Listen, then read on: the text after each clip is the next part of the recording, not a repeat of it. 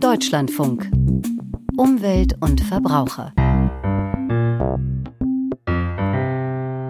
Mit Jule Reimer. Ich begrüße Sie.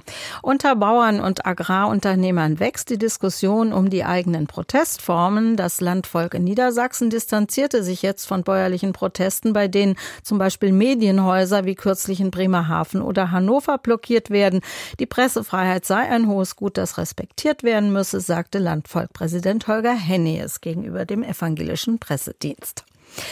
Der Bundeswirtschaftsminister Habeck hat jetzt angeregt, dass Landwirte mehr Einfluss auf Preise erhalten sollten. Wir blicken auch mit unserer Korrespondentin in Istanbul auf den Goldminenunfall in der Türkei und auf die Folgen, die Möglichkeit möglicherweise Cyanid vermengter giftiger Abraum haben könnte. Um Gift geht es auch oft bei Bastelharz, je nach Inhaltsstoff.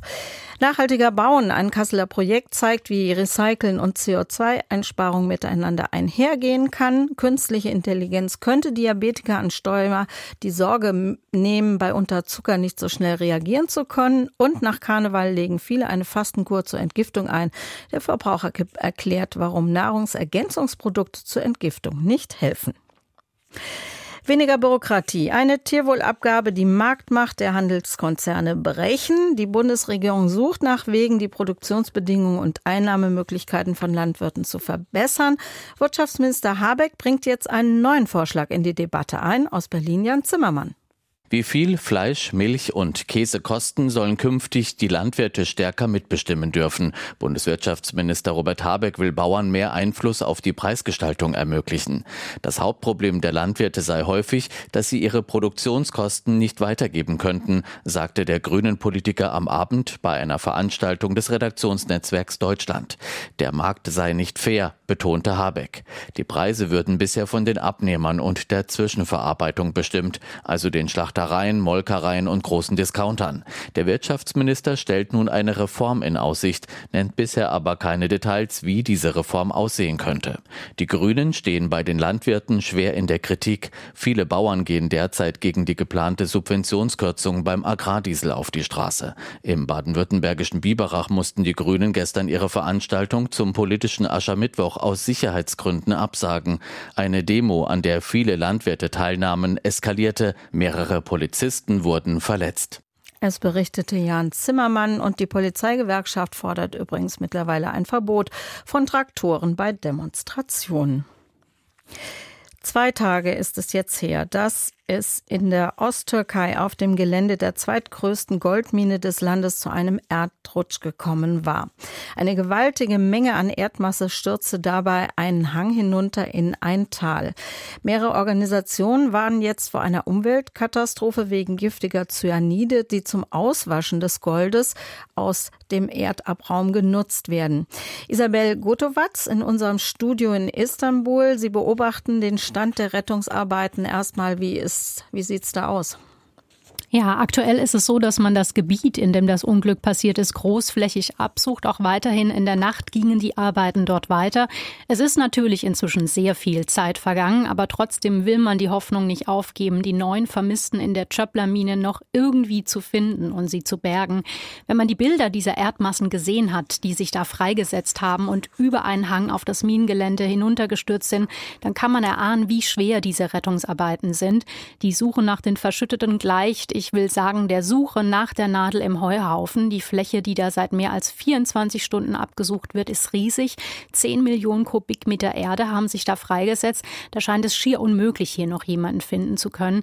Die Rettungsteams geben dennoch nicht auf. Aus den umliegenden Provinzen um Erzincan wurden schnell jede Menge Helfer mobilisiert. Insgesamt 1800 sind da im Einsatz. Polizei, Minenhelfer, äh, Mitarbeiter des Katastrophenschutzdienstes AFAD. Es kommen vor allem Radargeräte zum Einsatz, aber auch Drohnen und Rettungshunde. Und es ist keine leichte Suche. Die Bergbaugewerkschaft mhm. hat erklärt, mhm. die Rettungsarbeiten wird durch Cyanid. Vergiftung, Freisetzung erschwert. Genau, das ist die zweite Frage. Erstmal ganz kurz zur Erklärung. Das ist eine Tagebaumine, richtig? Das ist ein riesiges Loch, kein. Oder? Genau, genau. Mhm. Genau, also das ist eine Goldmine. Mhm.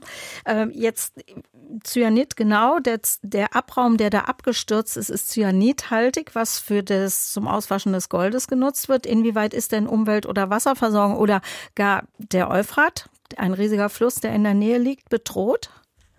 Das ist jetzt die große Frage, die natürlich vor allem Umweltschützer und die Bevölkerung dort umtreibt. Der Fluss Euphrat fließt nicht weit von der Unglücksstelle, gerade mal 400 Meter entfernt. Sie haben es gesagt.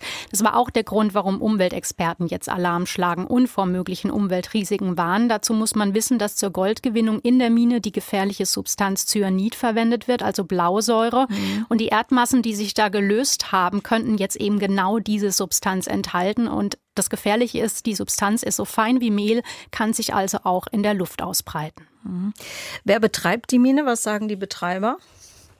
Ja, der Betreiber ist Anagold. Zu 80 Prozent gehört Anagold einem kanadischen Unternehmen, zu 20 Prozent der türkischen Çelik Holding.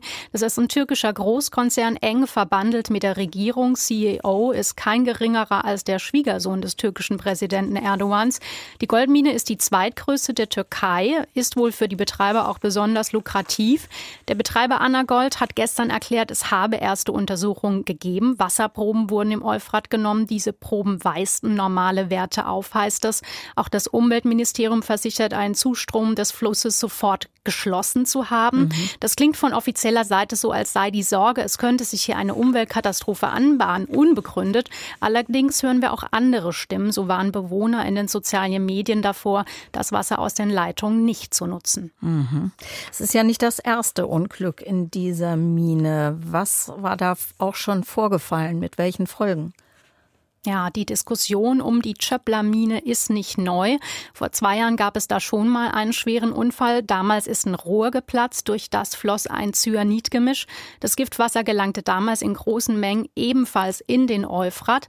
Damals kam der Betreiber ungeschoren davon. Nach einer dreimonatigen Unterbrechung konnte der Betreiber Anna Gold seine Arbeit in der Mine wieder fortsetzen. Auch gegen den Ausbau der Mine um das Dreifache gab es schon mal Widerstand von Umweltschützern. Es wurde geklagt. Die Klage ist aber immer noch vor Gericht anhängig. Und genehmigt wurde der Ausbau damals vom damaligen Umweltminister Murat Kurum, der aktuell für das Amt des Istanbuler Oberbürgermeisters kandidiert. Also mehrere Stimmen, unter anderem die Bergbaugewerkschaft und Umweltschützer, fordern jetzt, die Mine sofort zu schließen. Informationen zum Goldminenunglück in der Türkei von Isabel Gotowatz aus dem Istanbuler Studio. Vielen Dank. Gießharz, auch Resin genannt, ist bei Bastelfans, kunsthandwerklich Tätigen und auch bei Handwerkern gleichermaßen beliebt. Gießharz härtet zu einer glasklaren Masse aus und erlaubt so beispielsweise das Einschließen von Blütenblättern und anderen kleinen Gegenständen. Es ist elastisch, hitzebeständig und isoliert gegen Strom, Schmutz und Feuchtigkeit. Im Modellbau wird es genauso eingesetzt wie für biologische Präparatesammlungen. Auf Online-Marktplätzen wird Gießarzt oft als ungiftig beworben, als unbedenklich für die Gesundheit oder sogar geeignet für Lebensmittelkontakt oder für Spielzeug. Das geht so nicht, meint die Verbraucherzentrale Nordrhein-Westfalen, spricht sogar von einem Skandal. Werner Nording erklärt warum.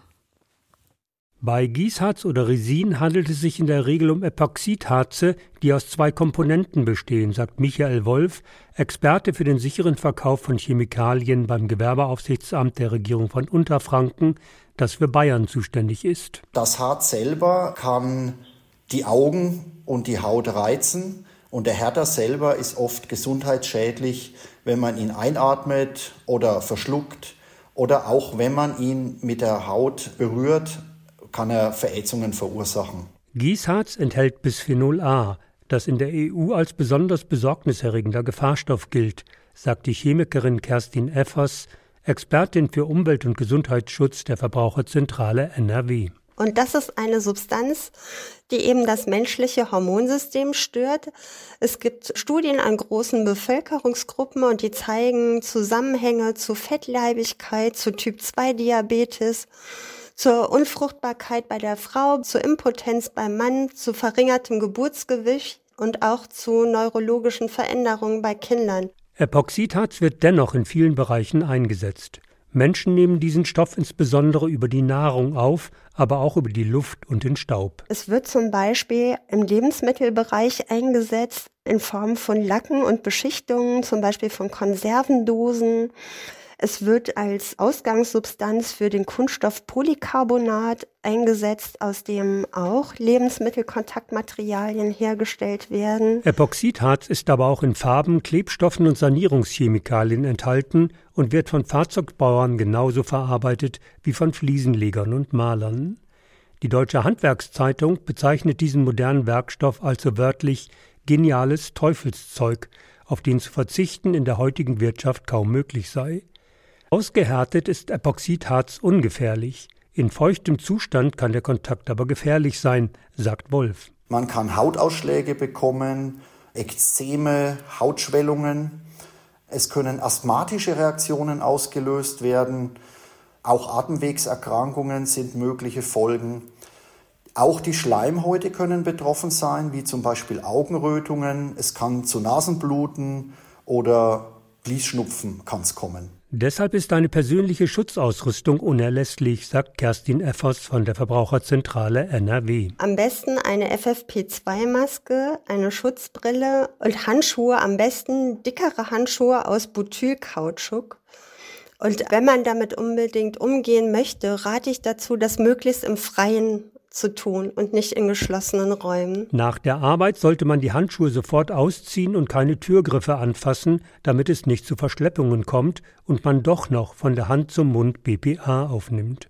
Einmal erkrankt, können Betroffene nicht mehr mit dem Stoff arbeiten. Handwerker müssen ihren Beruf für immer aufgeben. Und wenn man einmal so eine Kontaktallergie hat, dann führt jeder weitere Kontakt zu entsprechenden Reaktionen. Und wenn sich eben diese Menschen einmal gegen den Stoff sensibilisiert haben, dann können sie nicht weiter damit umgehen. Wer mit dem Stoff umgehen will, sollte Epoxid bei seriösen Händlern in Deutschland kaufen, die in der Lage sind, richtige Sicherheitsdatenblätter und vernünftige Bedienungsanleitungen zu erstellen. Über Online-Marktplätze werden immer wieder Epoxidharze verkauft, die fälschlicherweise als ungiftig, absolut sicher und ohne Warnhinweise beworben werden. Oder es wird damit geworben, dass die Produkte Bisphenol A frei seien, obwohl sie es gar nicht sind, sondern sie basieren auf dem Baustein Bisphenol A. Also die Werbung ist da sehr undurchsichtig oder führt sogar in die falsche Richtung. Auf Online-Marktplätzen werden Tausende von Gießharzen angeboten. Jeder Hersteller ist selbst für sein Produkt verantwortlich. Gesetzlich wird das nicht kontrolliert oder geregelt. Teilweise äh, gelangen Produkte aus China, sage ich jetzt mal, direkt zum Verbraucher. Die kriegen wir überhaupt gar nicht zu sehen. Wer sicher gehen will, sollte besser auf Gießharz ganz verzichten rät die Expertin für Umwelt- und Gesundheitsschutz. Es handelt sich da nicht um ein völlig harmloses Produkt. Wenn man es nicht unbedingt braucht, sollte man lieber darauf verzichten. Also man sollte zum Beispiel keine Schüsseln daraus gießen, ja, oder auch kein Kinderspielzeug daraus herstellen. Denn die Wahrscheinlichkeit ist groß, dass diese Produkte Bisphenol A noch freisetzen und dass dann Kinder oder Menschen, die diese Schüsseln oder Tassen oder was da hergestellt wird, verwenden, eben dadurch Bisphenol A aufnehmen. Große Vorsicht im Umgang mit Gießharz, sagen die Verbraucherzentralen, Werner Nording berichtete.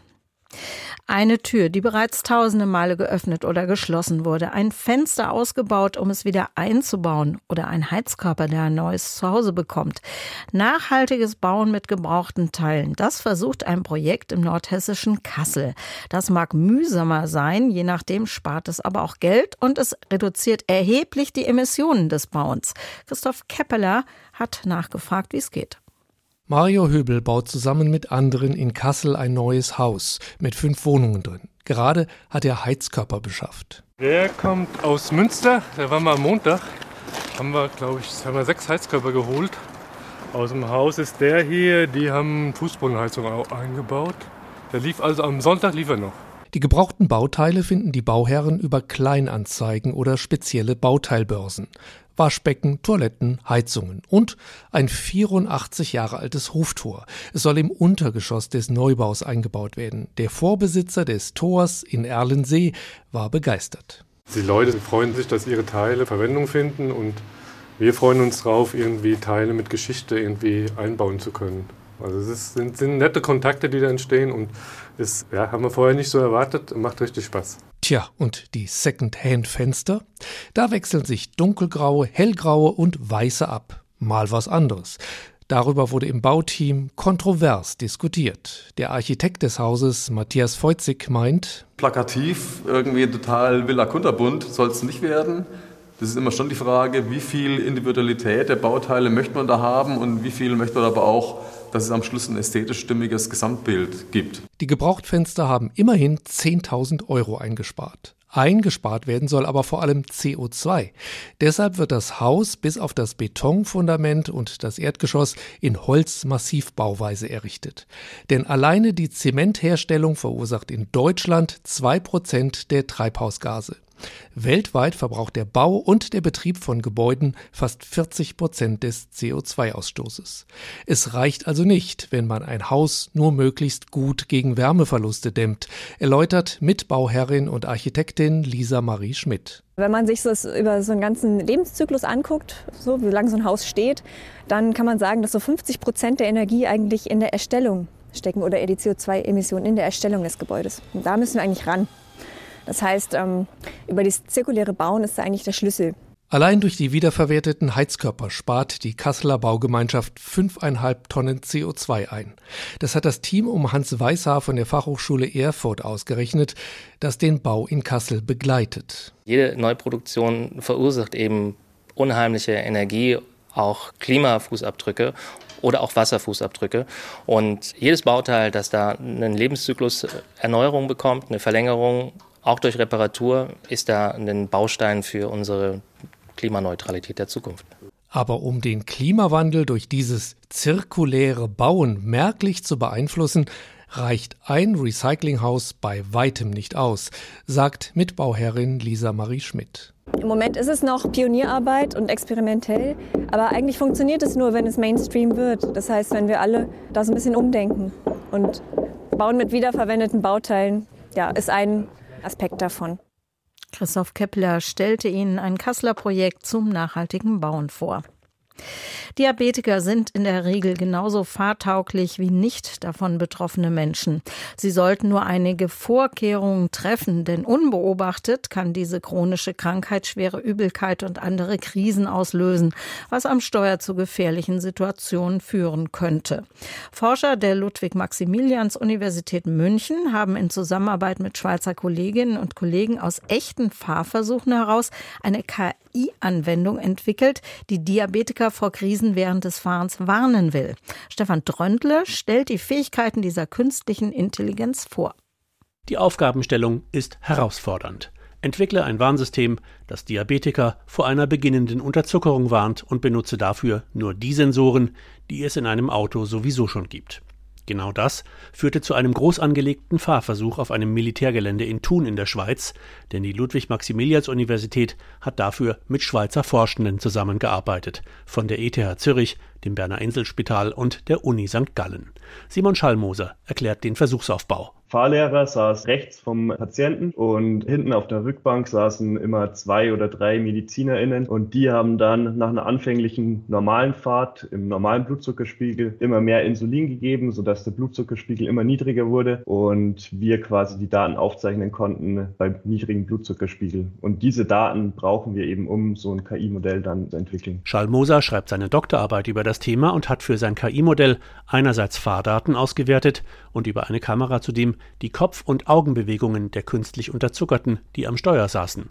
Wenn ein Mensch in den Unterzucker gerät, verändern sich die. Einerseits die Blick- und Kopfposition ist bisschen monotoner, also man schaut länger in die gleiche Richtung. Und wenn man dann aber mal seinen Blick ändert, dann ist es relativ hektisch und schnell. Das heißt, man ist nicht mehr ganz so vorausschauend und das lässt sich auch anhand der Fahrsignale vom Auto messen. Also zum Beispiel haben wir gemerkt, dass man bei den Lenkbewegungen, also man kennt es ja selber vom Autofahren, man macht oft so kleine Mikrokorrekturen. PatientInnen mit niedrigem Blutzuckerspiegel, die haben diese kleinen Korrekturen Korrekturen nicht mehr so gemacht, sondern dann, wenn sie ihre Fahrtrichtung geändert haben, das dann sehr abrupt gemacht. Getestet wurden fingierte Fahrten im Stadtverkehr, auf Landstraße und Autobahn mit insgesamt 30 Testfahrerinnen und Testfahrern.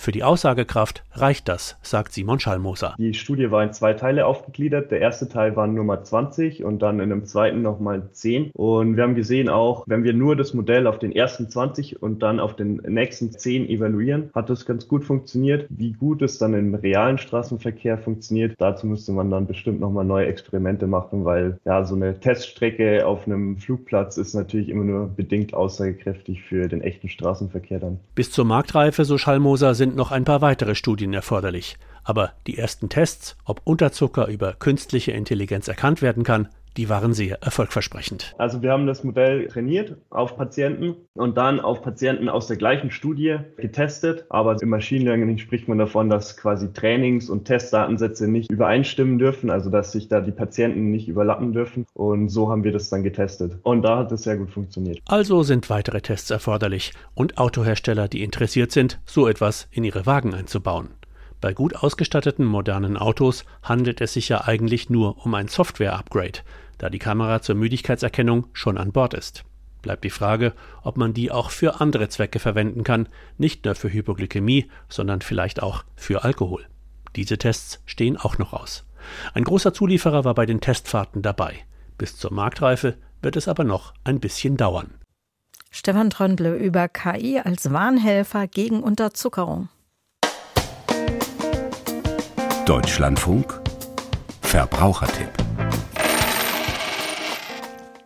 Nach Karneval legen viele eine Fastenzeit ein, ein bisschen Weihnachtsspeck loswerden und den Körper entgiften. Das ist meist das Ziel. Und egal, ob man sich müde, abgespannt oder aufgebläht fühlt, oft sollen auch Nahrungsergänzungsmittel wie etwa Heilerde oder Brennnessel bei der Entgiftung helfen. Doch halten diese Produkte, was sie versprechen? Der Verbrauchertipp von Tom Funke. Schädliche Giftansammlungen im Körper, sogenannte Schlacke. Es gibt viele Nahrungsergänzungsprodukte, die diese Stoffe abbauen oder ausscheiden sollen. Der Begriff Detox steht dabei auf vielen Produkten, dabei ist das nur der verkürzte englische Begriff für Entgiftung. Das Ziel, das allgemeine Wohlbefinden steigern. Doch Ernährungswissenschaftlerin Antje Gahl von der Deutschen Gesellschaft für Ernährung DGI stellt klar, diese belegte Wirkung dieser Detox-Produkte, die ist einfach nicht da. Der Detox-Markt boomt, aber diese Belege dafür, dass diese Produkte wirklich so wirksam sind, haben wir gar nicht. Schlacke im Körper gibt es zudem nicht und der menschliche Organismus entgiftet schon von selbst. Dabei spielen Leber, Niere und die Haut eine wichtige Rolle. Zudem haben viele Detox-Nahrungsergänzungsprodukte, die angeblich entgiften, eigentlich eine andere Wirkung, erklärt Antje Gahl von der DGE. Tatsächlich enthalten viele dieser Nahrungsergänzungsmittel Bestandteile, die einfach entwässernd wirken zum Beispiel, aber nicht entgiften. Es gibt dann äh, Bestandteile mit Nahrungsergänzungsmitteln wie die Wacholderbeeren, Brennnessel, Schachtelhalm, Löwenzahn und so weiter.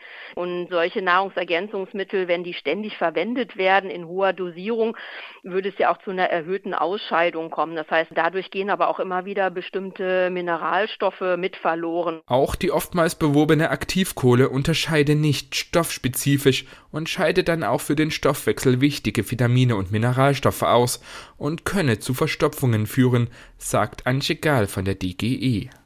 Wenn Detox-Produkte den Körper übermäßig entwässern, kann es zudem zu einer Störung im Elektrolythaushalt kommen und auch Wechselwirkungen mit Medikamenten treten auf. So kann zum Beispiel die Wirkung der Antibabypille von Schmerzmitteln oder von Herzmedikamenten beeinflusst werden. Und auch die Saftkoren zum Entgiften sind nicht unproblematisch.